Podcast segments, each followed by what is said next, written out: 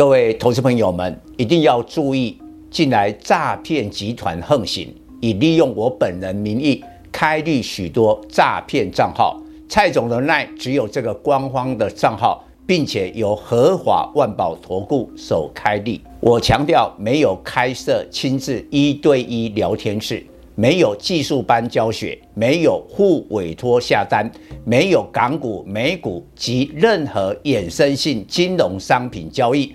近年来也没有出书准备。只要看到任何利用蔡总肖像开立的粉丝团，要求做出上述的行为，就是诈骗集团。粉丝们看到一定要帮我们检举，共同抵制。感谢大家。各位粉丝朋友，大家好，我是陈章，现在是礼拜三盘后的分析。跌升了，台股今天反弹六十二点，收在一二七二九。不过我告诉大家，从几个现象来看，台股恐怕是短线的反弹。第一个，大盘量缩，今天是一千七百多亿。昨天还有将近一千九百亿，再过来，今天是受到了香港跟大陆股市盘中上涨的联动，如同礼拜一我们是受到了港股跟陆股大跌的拖累。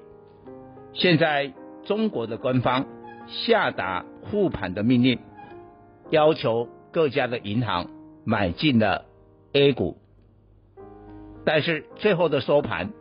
大陆的股市跟港股涨幅都不如盘中那么多，这个就是一个短弹的风险。再过来最重要的，回到了业绩的基本面，在美股的盘后，包括了微软、谷歌、德州仪器都发布了财报的利空，所以现在纳斯达克的盘后电子盘跌幅都逼近了两趴。所以等于礼拜三的晚上，美国纳斯达克的走势非常关键。假如是大跌呢？明天礼拜四、后天礼拜五，还有英特尔、还有苹果的财报，会不会也是利空呢？这样的风险我们都要纳入考量。再过来讲到了业绩，其实这两个月外资买了很多面板双虎、友达跟群创的股票。让这两档股票有一个明显的反弹，大家认为最坏的时刻已经过了，但是今天友达的话说，第三季的单季大亏了超过百亿，看着这个金额，大家都吓了一跳，EPS 亏损了一点二三元，十年来最大的亏损，所以在这样的情况之下，面板双虎股价的抗跌。我认为外资是表错情了，根本没有这个实力，所以这样的股价能不能 hold 得住？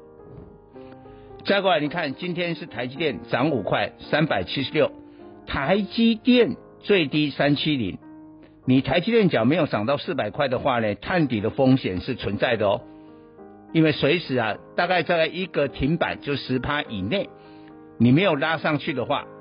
不小心一跌就破底，联电也是一样，它的最低是三十五，那过去几个交易天是相对台积电抗跌，外资也买的比较多，但今天补跌了。换句话说，今天涨了台积电就跌了联电，那有一个说法啦，现在金管会不是限空令吗？昨天台积电的跌幅超过了三点五趴，所以今天不可以在平盘以下放空台积电。所以这时候有一些卖这个卖压就移转到联电。